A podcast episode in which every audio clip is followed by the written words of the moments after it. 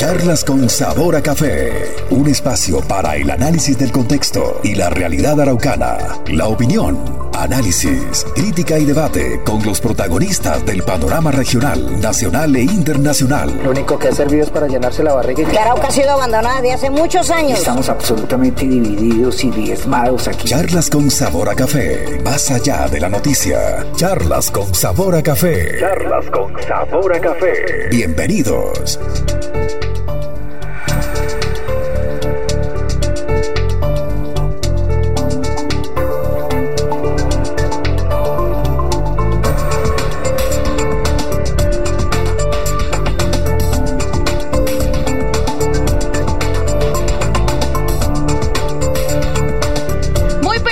Buenos días, bienvenidos a esta mañana de charlas con sabor a café. Cuando son las 8 y 17 minutos, los saludamos muy calurosamente aquí desde las instalaciones de Meridiano 70, la radio que se siente y que se ve. Hoy es el día número 182 de este 2020 y le damos comienzo al mes de julio, un mes que esperamos, por supuesto, venga cargado de muchísimas bendiciones para todos los araucanos, para todos los colombianos y, por supuesto, muchísimas cosas en pro del beneficio del mundo, de acuerdo a estos últimos meses que han sido tan, pero tan difíciles para todos.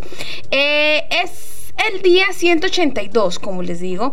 Estamos comenzando el mes de julio y podemos decir sin lugar a dudas que estamos hoy, precisamente hoy, en toda la mitad del año, porque quedan 183 días. Es el número 182, quedan 183 días para que finalice el 2020.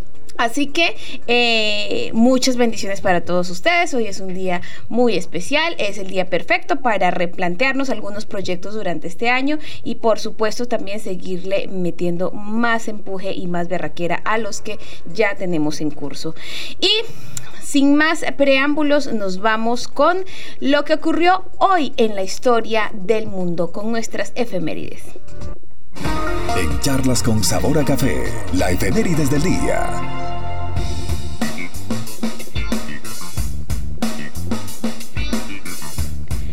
En 1751 en París se publica el primer tomo de la enciclopedia o diccionario razonado de las ciencias, las artes y los oficios. En 1823 el Congreso Constituyente de las Provincias Unidas de Centroamérica aprueba una declaración que establece la independencia absoluta del territorio centroamericano. En 1858 en la Sociedad Lineana de Londres, Reino Unido, Charles Darwin y Alfred Russell Weisel realizan una lectura conjunta de sus textos de sus textos que establecen los principios de la teoría de la evolución mediante la selección natural. En 1874, en Filadelfia, Estados Unidos, se abre el primer zoológico al público.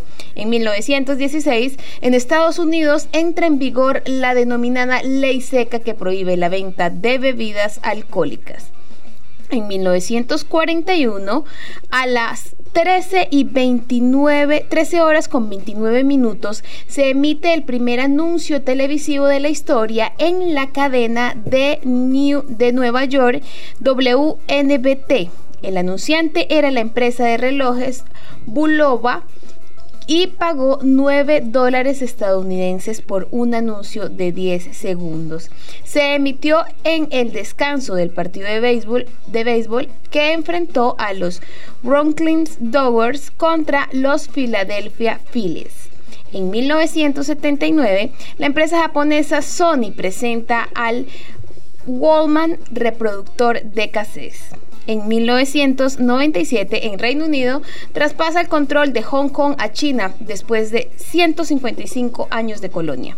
En el 2002 entra en vigencia el Estatuto de Roma que crea la Corte Penal Internacional que se establece para juzgar a individuos, a individuos por genocidio, crímenes de guerra y crímenes de lesa humanidad. Hoy, primero de julio, nació Lady D aristócrata, Lady D, aristócrata y filántropa, filántropa británica en 1961. En 1967, Pamela Anderson actriz y modelo canadiense estadounidense. Fallecieron en el mundo un primero de julio En 1860, Charles Goodyear, químico e ingeniero estadounidense, que descubrió la vulcanización del caucho, con lo que más adelante se fabricaron muchos elementos, entre ellos los neumáticos, neumáticos o preservativos. En 1927, Pedro Nelo Espina, militar y político colombiano, quien fue presidente en el periodo de 1922 y 1926. En 1900 74, Juan Domingo Perón, político y militar argentino, presidente entre los periodos de 1946 y 1955 y entre 1973 y 1974. En el 2004 murió Marlon Brandon, actor y director estadounidense. Hoy celebramos el Día Internacional del Reggae. El santo católico es San Aarón de la tribu de Levi y nos vamos con la frase del día.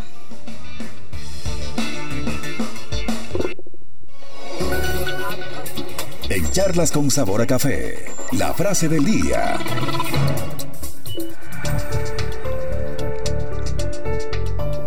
Para conducir a un pueblo, la primera condición es que uno haya sido el pueblo, que sienta y piense como el pueblo.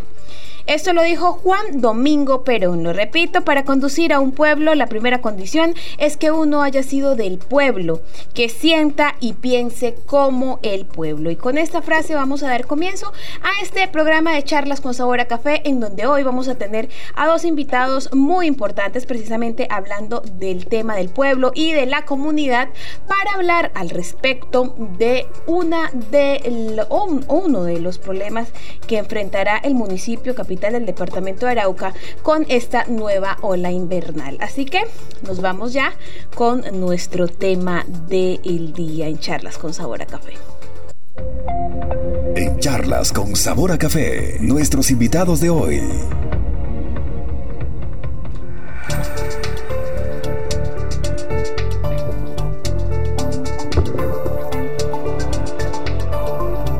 Veníamos anunciando eh, el día de ayer que empezamos con esta semana el tema de la ola invernal, lo difícil que le están pasando muchísimas familias en Arauca, especialmente de aquellos sectores más recónditos, de varios periféricos, y pues estamos en el compromiso social como medio de comunicación de darles difusión a cada uno de ellos. Por eso están en esta mesa de eh, charlas con sabor a café dos representantes de la parcelación agropecuaria de Villa Esperanza. Ellos son Oscar Montaño, coordinador del proyecto, y Edinson Taborda, que es el fiscal de este proyecto agropecuario. Muy buenos días, don Oscar Montaño, ¿cómo me le va? Muy buenos días, bien, gracias a Dios, doctora. Bueno, eh, Edinson, bienvenido. Gracias, Cris, gracias. Bueno, em, tenemos entendido que el tema de eh, la la parcelación de Villa Esperanza es un proyecto productivo que, que, que están eh, orientándolo a toda la producción, o mejor dicho, la mm, digamos que el aprovechamiento de este terreno para poder generar productos agropecuarios y abastecer de cierta manera la ciudad. Pero también hemos visto que lamentablemente pues este sector está muy muy inundado y el invierno pues ya con los primeros aguaceros ha arrasado con casi todo. Háblenos al respecto del proyecto, don Oscar. Bueno, muy, día, eh, muy buenos días para toda la comunidad de Arauca. Bueno, primero decirles que este es un proyecto productivo y sostenible en el tiempo Segundo, decirles que este proyecto pretende ser la expensa agrícola del municipio de Arauca. Arauca Capital no tiene como tal una expensa agrícola. Eh, el sector más productivo eh, de Arauca son las nubes, pero las nubes están más cerca a Arauquita que a Arauca. Por lo tanto, lo que se produce en las nubes no aparece como producido en Arauca, sino como producido en Arauquita. Pasa lo mismo con Botalón, todo lo que está después del puente de Lipa aparece en Arauquita, no en Arauca. Entonces nosotros hemos tomado la determinación de crear una zona que eh, alimente al municipio de Arauca, que sea la expensa agrícola del municipio de Arauca. Eso es Villa Esperanza. Bueno, eh, voy a pedirle por favor Alberto que tenga listas unas imágenes. En nosotros el año pasado, aproximadamente hace un año, estuvimos allí em, cubriendo y conociendo unas historias muy especiales de un grupo de indígenas que son nómadas, se consideran nómadas ellos mismos. Eh, son los Eñapá. Vienen emigrando desde Venezuela. Obviamente los indígenas no tienen nacionalidad. Sin embargo, pues eh, por cuestiones relacionadas con la misma crisis que presenta el país pues llegaron a Colombia y se encuentran ubicados aquí. Ellos en este preciso momento la están pasando muy, pero muy mal. Tienen muchísimos problemas. Eh, por eh, el tema de las inundaciones y yo quiero mostrar las imágenes para preguntarle a, a Enson para que nos hable al respecto de lo que está sucediendo. Vamos a ver las imágenes, por favor. Alberto, eh, este, este sector, ¿dónde queda ubicado exactamente, Edison? Ese sector es la parte de atrás del proyecto. Eh, podríamos decir que está casi en el centro. Eh, no sé qué atarcamiento hubo en el tema de la ola invernal, ya que la comunidad había limpiado el sector del caño. Es tanto, se hizo un, trabajo para salvaguardar el proyecto, pero la verdad es que hubo una filtración unilateral por, por la parte de abajo del de la parte que se trabajó, donde ellos pues se inundaron. ¿sí? Esta tribu de, la, de los Eñapá es una tribu única en el mundo. Eh, son, son puros, totalmente puros. Ellos no tienen cruce alguno con blanco, no consumen ningún tipo de, de drogas ni nada de eso. Son una población indígena que su fuente económica es la artesanía. Son Usted ve y son unos indios hermosos, son muy juiciositos. O sea, usted mira este, este tipo de, de, tribu y es una tribu especial, son especial, pero la comunidad de Villa Esperanza en cabeza de esta honorable junta lo que ha hecho es sostenerlos a ellos. Eh, también porque ya que es una familia muy numerosa, ellos pasan más de 58 eh, miembros, son ocho familias, aproximadamente un 58, ¿no, Oscar? Pero la verdad es que, eh, eh, como nosotros hemos dicho, somos líderes y no contamos con una fuente ardua para, para sostenerlos, pues sí les ayudamos en lo que más podemos y hacemos llegar de pronto de una u otra forma las ayudas que viene dando eh, algunos gentes del gobierno para el tema de la alimentación, Cris. Pero la verdad es que eh, ellos necesitan más, más, más ayuda por parte de, la, del, de los gobiernos. Bueno, para contextualizar a las personas que están escuchando este programa y que pues a través de la 1170 AM de Meridiano 70 no están viendo las imágenes, exactamente dónde queda este eh, sector de Villa Esperanza, don Oscar Montaño, o sea, en Arauca, ¿dónde está ubicado? Bueno, eh, Villa Esperanza está ubicado en la vereda Monserrate, eh, en el sector El Refugio, atrás de Llano Alto, eh, lo bordea el caño Córdoba, ya en la parte final, está detrás de Matavenado también. Mm, eh, el sector prácticamente está en el centro de Arauca, que eso es lo especial, que Arauca tenga una expensa agrícola dentro de la cabecera municipal que le permita sostenerse y más ahora con el problema del coronavirus, donde las personas no pueden ni entrar ni salir del municipio, al igual que en todo el mundo, así están las cosas. Ese proyecto le permitiría a Arauca, gracias a Dios, sostenerse desde ahí mismo, desde adentro. No tendrías que ir a ninguna parte para traer alimentos, ya los alimentos están ahí, la gente lo está produciendo ahí, están dentro de la ciudad, están a cinco minutos. ¿Qué tipo de alimentos se producen en ese sector? Se produce, eh, tenemos cuatro líneas de producción, eh, que es carne de pollo, carne de cerdo, pescado, huevos. Esas cuatro son las líneas de producción que tenemos abiertos al público en general. Y aparte de eso, pues tenemos el, el pan coger, la yuca, el plátano, el maíz, la caña, eh, las verduras, las hortalizas. Entonces, eh, tenemos algo muy completo y la gente puede, en los próximos días vamos a abrir al público de Arauca un día a la semana para que tipo mercado campesino pero sin carpas, que la gente vaya parcela por parcela y pueda comprar desde un masato en adelante. Bueno, este, este proyecto es, es muy interesante teniendo en cuenta que pues está casi que dentro del casco urbano, ¿no? La producción de todo este tipo de, de, mercancías agropecuarias que finalmente terminan convirtiéndose en el alimento de los araucanos.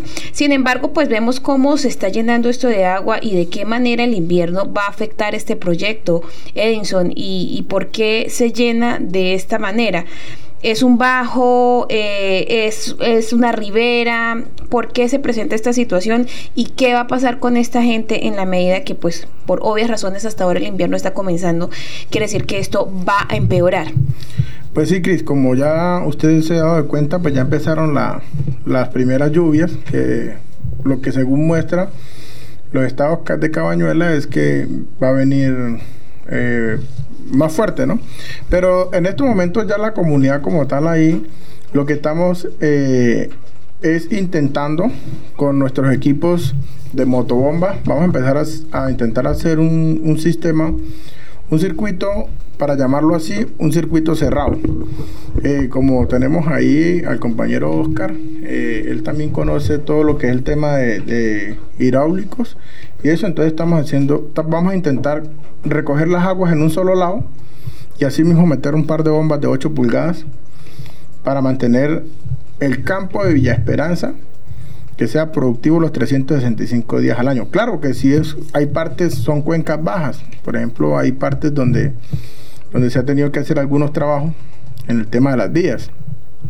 Pero lo que vamos a intentar lo que estamos haciendo ya, ya ahí están las imágenes también, ya estamos empezando a secar parcela por parcela y dirigiendo el agua por donde debe, ir. ¿sí? Si usted analiza ese caño ahí, el, ese caño es el, el Córdoba, pero desemboca al ciego. Ese es caño ciego que pega abajo a la cañada de la Corcová. Si usted vaya allá analiza, el caño tiene su libre movilización, ¿sí? Entonces, nos va a tocar es bajar más hasta abajo. Yo creo que ese sector es allá al frente de la piscina con olas más o menos. De pronto allá puede haber algún taponamiento o algo porque ves que represó mucho el agua. Pero donde nosotros estamos totalmente, el caño tiene su libre movilidad. Que si hay que hacer algunos trabajos, sí, lo vamos a hacer. Vamos a hacer un circuito único abierto donde vamos a recoger las aguas en un solo lado y de ahí las bombaríamos al, a su verdadero cauce, que es el caño ciego. Bueno, retomando el tema de los indígenas, ¿existe alguna forma eh, por medio de la cual se les puede ayudar?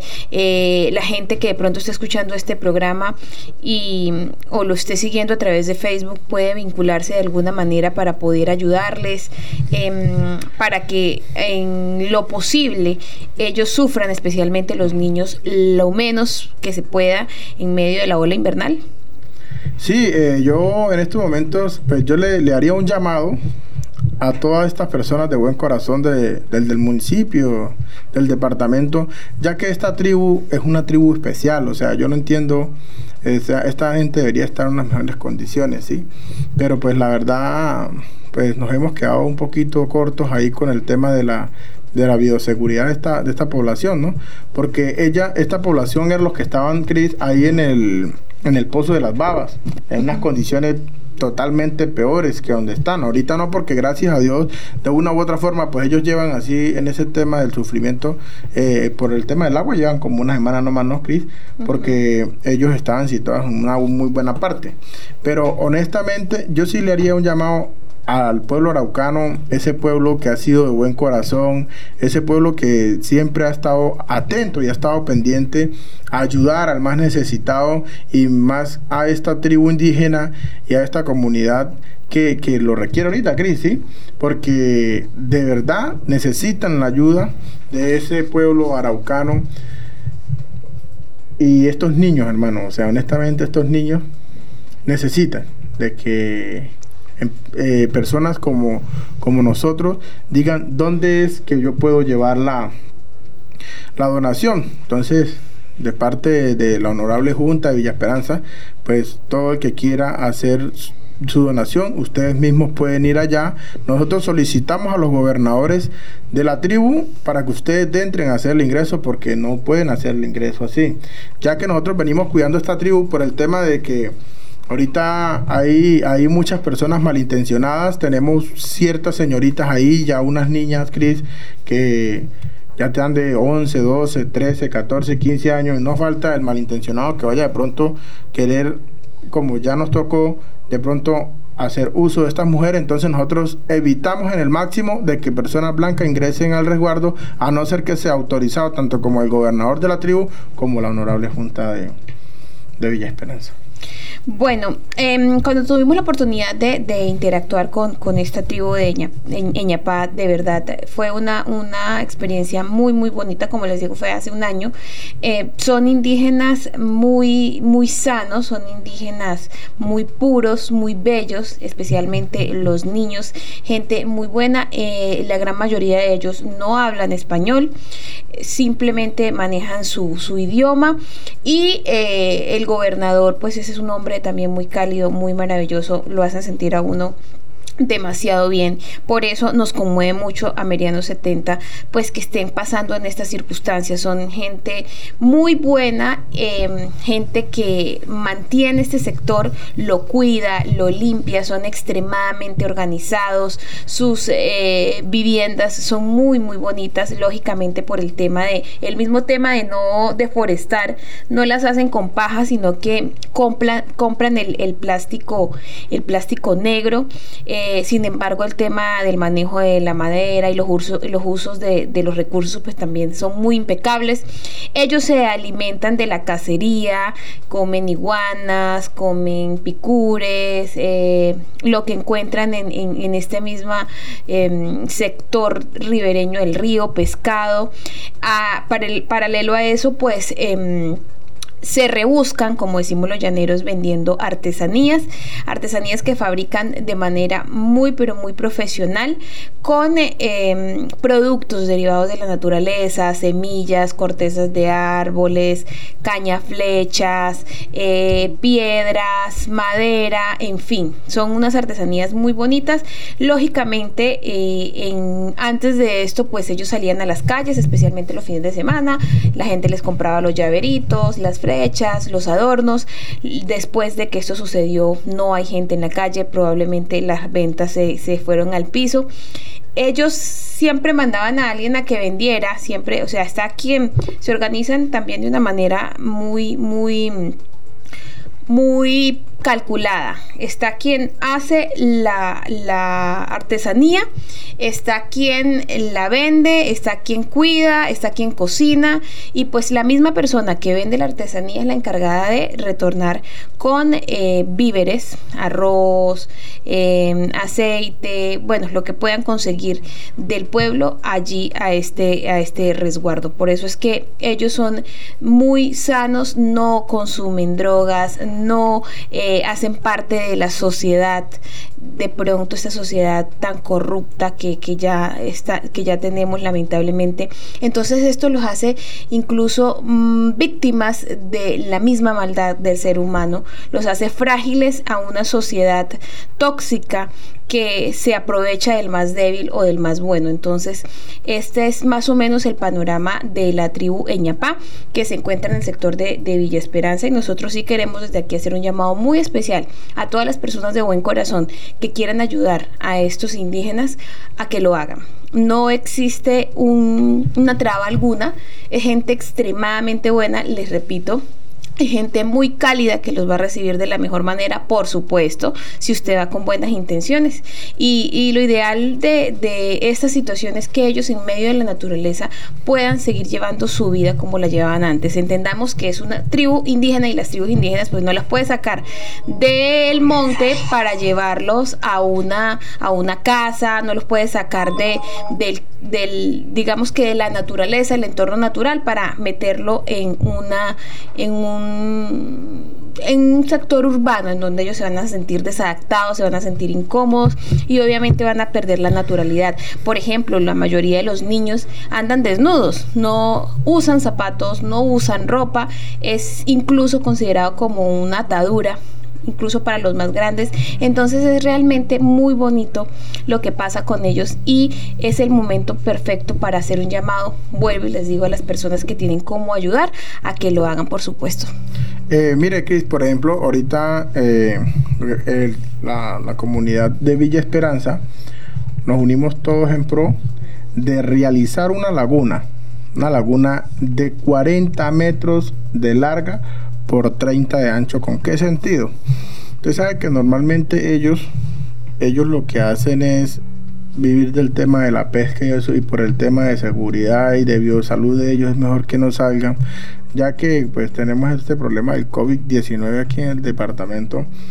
O sea, para meterles a ellos ahí, ya tenemos para meterles siquiera entre 4.000 y 8.000 cachamas en esa laguna y a ver quién nos colabora con ese tema de las cachamas y quién nos colabora con el tema de la purina para que ellos mismos, Cris, ahí tenemos la yuca más cerca, por ejemplo el día de ayer sembramos casi 1.500 palos de yuca y eso lo estamos haciendo con el pensado de poderles sostener a ellos lo del tema de la cadena alimenticia. Nosotros podemos meter cascarrón, podemos meter cachama, podemos meter curito y podemos meter bocachico ahí para que si a ellos les dio hambre sacó su anzuelo y pescó, ¿sí? Entonces, eso es lo que ha venido haciendo eh, eh, aquí la Junta. Hemos por ahí, nos han regalado plásticos y por ahí les hemos venido haciendo sus, sus casitas. Pero necesitamos más, necesitamos más que el pueblo araucano nos colabore. Eh, en días anteriores, el gobernador el doctor Facundo estuvo realizando una visita ahí, fue publicado en la página de la gobernación, donde él hizo algunas donaciones.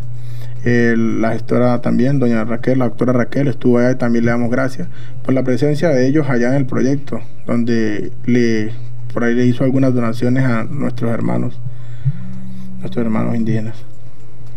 Bueno, eso es, algo muy importante, sin embargo, pues es un compromiso, ¿no? Eh, y qué bueno que el gobernador lo haga, que la primera dama también lo haga, y ojalá el alcalde de Arauca y la gestora social también se vinculen en este proyecto y más personas de bien, porque no es solamente un tema gubernamental, es un tema que eh, nos debe comprometer a todos y no solamente con los indígenas, sino también con todas las personas que están mal. Por eso nosotros aquí abrimos un espacio a partir de, del día de ayer, en donde con el aguacero del domingo, se evidenció lo mal estructurados que estamos como eh, capital. ¿sí? Aquí llueve y de una vez las calles están llenando. Esto nos va a someter a una ola invernal bastante cruda. A eso sumémosle el tema de la pandemia, a eso sumémosle la eh, crisis económica. Entonces, pues tenemos aquí que agarrarnos de la mano juntos para poder ayudar a los más necesitados porque realmente la situación es precaria y es muy, muy, muy difícil.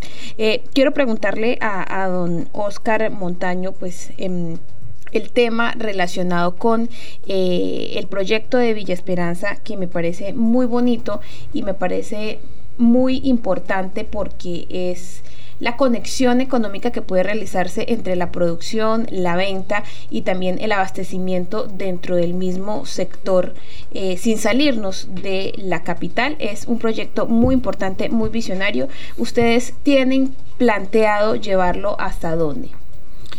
Bueno, el proyecto Villa Esperanza, si nosotros lo analizamos bien con el problema de la pandemia, mire, las grandes empresas, aquellas que producen mucho, usted sabe que hoy en día no pueden aglomerar muchas personas, por lo tanto su producción va a bajar. No solo eso, esas grandes empresas están situadas en grandes ciudades, Bogotá, Medellín, Cali, Bucaramanga y otras. Entonces, cuando esas empresas bajen su producción, automáticamente la producción que ellas tengan, pues la van a utilizar para sus ciudades. Ya sus productos no van a llegar a ciudades como Arauca, que no son productivas. Nosotros no tenemos un sector industrial aquí y esas empresas no van a mandar ningún producto por acá. Van primero a abastecer a las grandes ciudades y nosotros tenemos que prepararnos para eso. Y eso es lo que está haciendo Villa Esperanza, preparándose para que cuando no vengan alimentos de allá para acá, nosotros podamos sostener nuestra propia ciudad. Nosotros tenemos, tenemos que pensar en el futuro. Bueno, el tema de Villa Esperanza es va ligado al refugio, es el mismo sector o es esa pero sí es el mismo sector. Es que está, ten- está en el sector del refugio, pero lo del refugio es diferente. Los refugios son viviendas de 7 por 14. Los otros son parcelas de 30%. Los más allá. Más allá. Lo otro es dedicado a la producción agropecuaria. Nosotros, lo de ellos es dedicado a la vivienda, que era lo que nosotros le, le- le- le proponíamos a los mandatarios, que las próximas reubicaciones en Arauca eh, las inclinen hacia el sector productivo. Es decir, nosotros cometimos como araucanos un error cuando se hizo playitas, porque imagínese usted meter en playita a personas muy pobres, personas de bajos estratos, personas que están acostumbradas a vivir con el perro, con el gato, con la gallina, con el pollo, porque vienen del campo, meterlos a un apartamentico de esos, pues no es muy rentable. Pero si usted les da una parcela a esas mismas familias, pues esas familias van a producir sus propios alimentos, van a generar sus propios empleos y no va a pasar lo que está pasando allá en Playita que están debiendo arriente, están debiendo servicios públicos, ¿sí? Y no pueden sostenerse en allá. Entonces, invitamos desde aquí a la administración municipal y departamental para que las próximas reubicaciones en Arauca se hagan tipo Villa Esperanza. Bueno, eh, este de verdad es un proyecto muy muy interesante y existen en Arauca en torno pues varios espacios que podrían aprovecharse de esa manera. Sin embargo, pues volvemos al, tema del invierno y el tema que nos tiene eh, aquí convocados, porque pues sí, es un proyecto muy interesante y en Arauca también hay lugares muy interesantes en donde poder llevar a cabo proyectos de este tipo, pero pues lamentablemente son muy bajos. Son bajos que cuando llueve pues se inundan y en esas circunstancias no puede habitar personas, pueden habitar personas y menos pues realizarse cultivos. Em, pienso yo que, que dentro de- del tema de los indígenas y el tema de, de la población de ustedes sería muy bonito poder llevarlo a cabo de una manera comunitaria, ¿no? En donde se les respete a ellos ese espacio, que ellos sean dueños de, de, de- digamos que su tierra, que puedan hacer uso de ella de, la manera tan responsable y tan bonita porque son cuidadosos con el tema de prender fuego, son cuidadosos con el tema de, de cortar árboles, o sea, no lo hacen a menos que sea estrictamente necesario y siempre por donde ellos pasan causan el daño, el menor daño posible. Y esto pues lo lleva a uno a entender, muchos los consideran incivilizados, pero si comparamos a los Señapá, con varios araucanos que han llegado a muchos lugares a invadir, creo que años luz son 10 mil veces más civilizados los Eñapá, porque los Eñapá no prenden fuego para poder armar un cambuche, los Eñapá no cortan árboles, no matan animales, no contaminan el agua, no hacen absolutamente nada malo, sino subsistir, vivir de una manera amigable con la naturaleza y contribuirle de una manera recíproca. Lo que ellos reciben lo devuelven. Así que como les dije, para mí fue una experiencia maravillosa y quiero invitarlos a ustedes también, a todos aquellos que al igual que yo sienten un amor infinito por todas las tribus indígenas, por todos los pueblos indígenas. Em, yo siento, yo me siento orgullosa de mi sangre, yo creo que, creo no, yo estoy segura que, que, por mis venas corre sangre indígena y me hace sentir muy orgullosa de ello. Y de verdad para mí ellos son un tesoro milenario. Son muy pocas las tribus, las tribus indígenas que viven en el mundo, las tribus indígenas nómadas. Eh, creo que existen los Nukatmaku, creo que existe otra muy conocida en Venezuela, no recuerdo, los Nukatmaku son de la, del Amazonas. La tribu venezolana, no recuerdo ahorita el nombre, pero sé que se caracterizan porque se atraviesan unas, unas flechitas por aquí por la nariz. Son una tribu extremadamente hermosa. Es lindo ir a convivir con ellos, ver esa manera tan bonita en la que viven. Y qué bueno, eh, Edinson, que tengan ustedes contemplado dentro del proyecto convivir sanamente con ellos, respetándole sus espacios, porque siempre lo he dicho en estos micrófonos, ellos sí son los dueños de esta tierra. Sí, claro, sí. sí. Eso es lo que hemos nosotros dicho, o sea, nosotros prácticamente, eh, pues desde el principio de la historia hemos sido invasores, ¿no? Porque ellos eran los que estaban acá, ¿no? Y ellos subsistían era de lo que había a su alrededor, ¿no? Pues lamentablemente uno dice, pero bueno, ¿y estos, paja- estos pajarruchos que están aquí en el Parque Central, qué hacen aquí? O, pues da la casualidad que muchos de nosotros pues fuimos y le destruimos por allá las selvas y, y los, pa- los, los pajaritos vinieron fue para acá a poner en el centro del parque. Yo cuando miro por ahí, yo me voy para el parque a mirar los pichoncitos de esos animalitos. Y la verdad es de que, de que a mí me da alegría porque, o sea, me siento contento y cada vez que yo voy para allá, tengo aquí precisamente en mi mano una foto que me tomé con el gobernador y, él- y él no- ellos nos quieren mucho, a nosotros nos quieren mucho y ellos pasan allá- para allá y no tengo comida, le dicen a uno y nosotros nada nos preocupamos y les hacemos llegar algo. Ellos tienen algo muy bonito porque de todo de lo que ellos recogen, eso va a una fuente, eso va a una fuente de ellos donde es la expensa de ellos. O sea que si ellos le regalan un kilo de carne, la persona que lo recibió no se lo come solo. O sea, él, él tiene que llevar ese kilo de carne a la expensa porque mire que el día que un- una entidad llegó allá que nos regaló 125 kilos de arroz, yo pensé que se lo iban a repartir. O sea, se lo repartieron a ellos sí, pero después ellos llegaron y lo entregaron a la expensa. Y yo le preguntaba al gobernador de ellos, al capitán, porque ellos se manejan por capitanía, ¿no? Le pregunté al capitán, le dije, capitán, ¿y eso cómo es? Digo, no, nosotros no agarramos eso, sino que eso lo entregamos a la expensa y la empresa empieza a repartir. O sea, ellos como que regulan según la situación. O sea, si hay bastante comida, pues ellos lo que hacen es regu- regu- regular el tema de la alimentación. O sea, me pareció tan bonito. Sí, es y, muy y- y yo saco excusa para ir para allá, ¿no? Yo saco excusa para ir para allá porque cuando uno vaya encuentra una necesidad nueva. Por ejemplo, que días me decían que tenía el niño enfermo, ¿no? Entonces, automáticamente nosotros, ¿cómo hacemos? Y también nos dijeron que días que una señora tenía algo en el corazón, pues tenía un preinfarto. Entonces, gracias a mi Dios bendito y, y alguna entidad, la sacamos y la llevamos al hospital. Y, y, o sea, me parece espectacular yo convivir con esta tribu, porque muchas veces yo cierro mis ojos y yo me imagino, ¿no? Yo me imagino andando con ellos, cazando con ellos. O sea, es una vida bonita. Cris, yo les recuerdo de que en Villa Esperanza no viven solamente indígenas. En Villa Esperanza vivimos afrocolombianos. En Villa Esperanza viven personas en condición de discapacidad. Viven retornados colombianos y viven venezolanos. ¿sí? Y aparte de eso, hay, hay una asociación de mujeres víctimas del conflicto. ¿sí? Entonces, ¿qué días que hicimos un evento? Lo que hicimos fue mezclar nuestros niños con morenitos, con indígenas, pero eso se miraba tan bonito. O sea, mezclarlos a todos ellos. Oiga, y se ve bonito, o sea, se ve bonito. Y estamos pensando de que los espacios están. No sé de dónde irá a salir la ayuda, pero vamos a hacer una escuela agrícola dentro de Villa Esperanza, ya están los espacios. Y aparte de eso, también dejamos los espacios para hacer la cancha y el parque para nuestros niños. Y en el otro pedazo va a quedar lo que es el, el de salud, el puesto de salud. ¿Sí? Y va a quedar la iglesia en todo el centro del proyecto. O sea, ¿qué es lo que queremos nosotros? Vamos a hacer una ramada de manualidades.